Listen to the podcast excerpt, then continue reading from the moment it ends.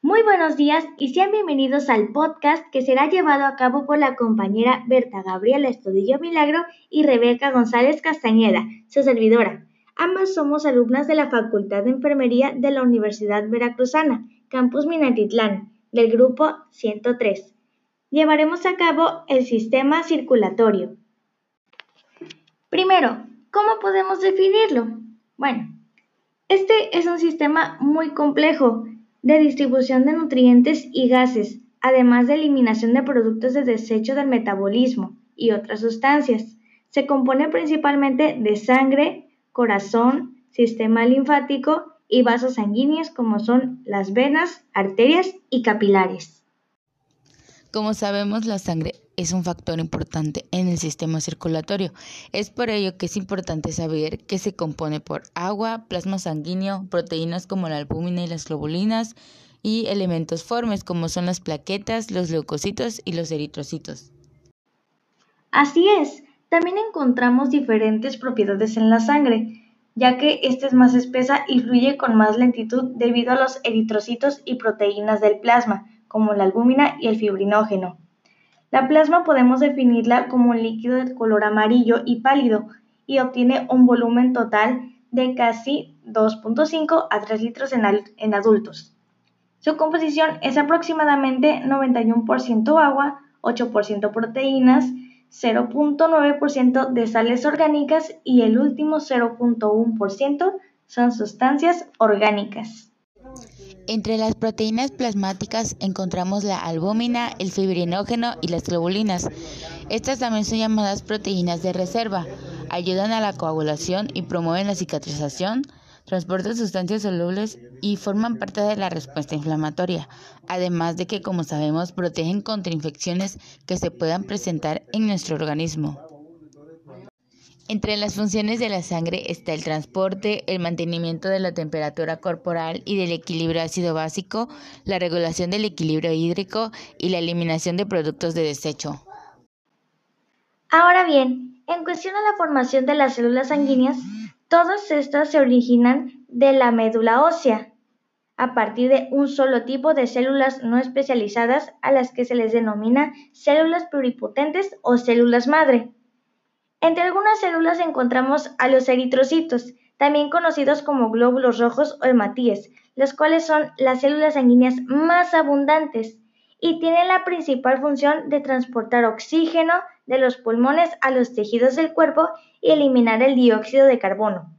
En estas células se encuentra una proteína llamada hemoglobina, la cual cumple con la función del mantenimiento en la presión arterial en la circulación sanguínea. Como se mencionó anteriormente, la principal función de los eritrocitos es transportar oxígeno de los pulmones a los tejidos. Los eritrocitos llevan el dióxido de carbono a los pulmones y el transporte de este gas se lleva a cabo de tres maneras. El 10% del CO2 se disuelve en el plasma, 20% del CO2 se combina con la hemoglobina del eritrocito para formar carbaminohemoglobina y el 70% restante se reacciona con el agua para formar ácido carbónico. Ahora hablaremos sobre los leucocitos, que también son conocidos como glóbulos blancos.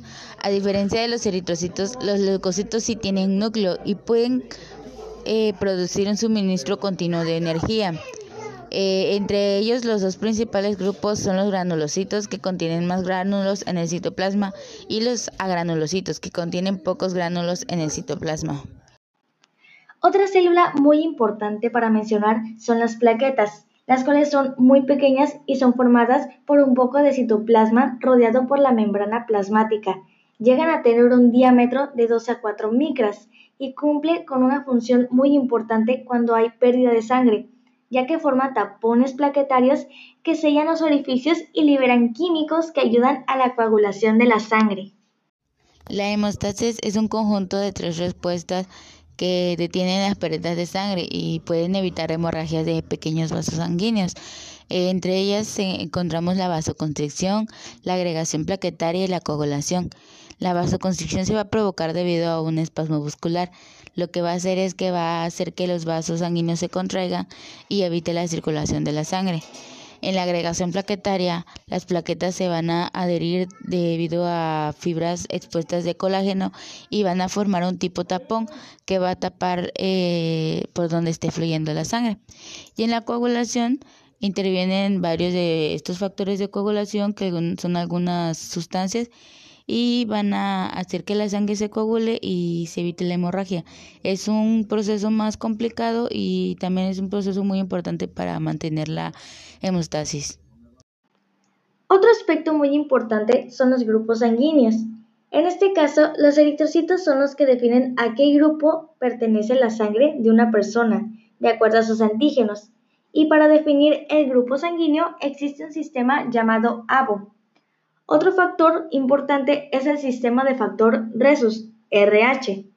Todos los grupos sanguíneos tienen este factor, pero no todas las personas tienen el factor RH en los eritrocitos.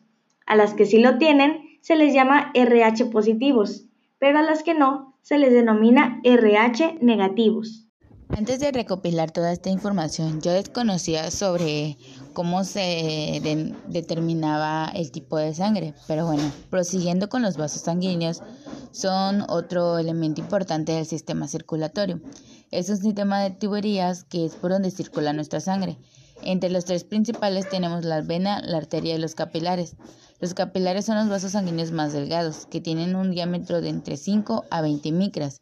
Los podemos encontrar en órganos y otros tejidos del cuerpo. Estos capilares actúan como puente entre arterias y venas.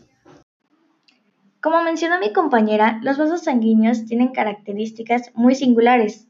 Otro aspecto también en el caso de las arterias y venas es que en las arterias existen de tipo elástico y de tipo muscular.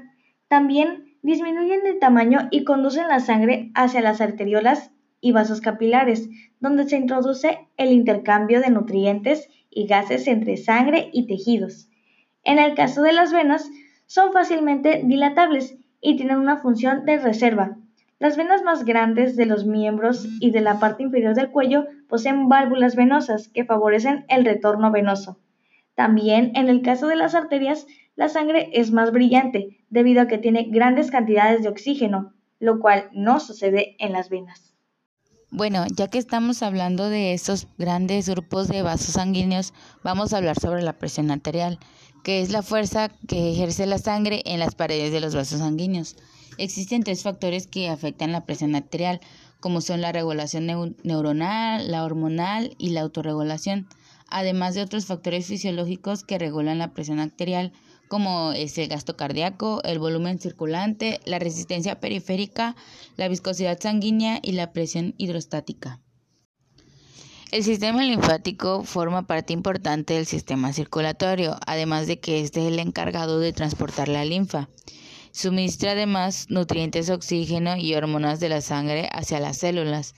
Entre otras funciones importantes está la eliminación de los excesos de líquido, de desechos, de detritos, de células sanguíneas muertas, de patógenos, de células cancerosas y de toxinas que puedan encontrarse en nuestro organismo.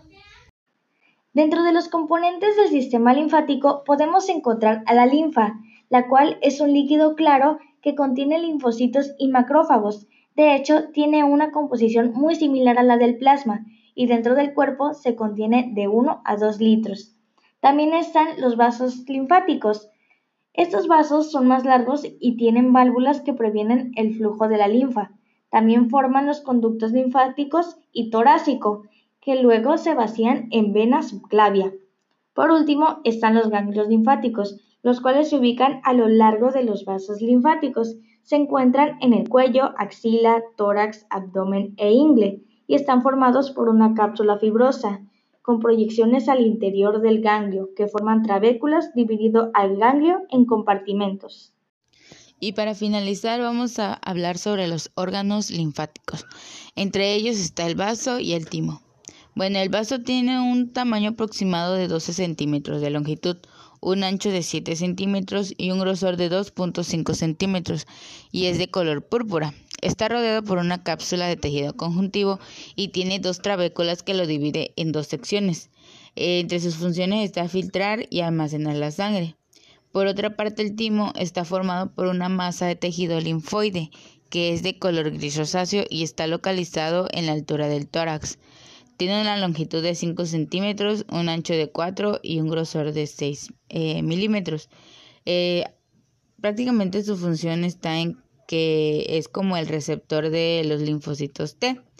Y bueno, con esto finalizamos este podcast. Espero les haya gustado, espero les sirva para próximas exposiciones o para información para sus clases. Agradecemos que nos hayan elegido y nos hayan escuchado.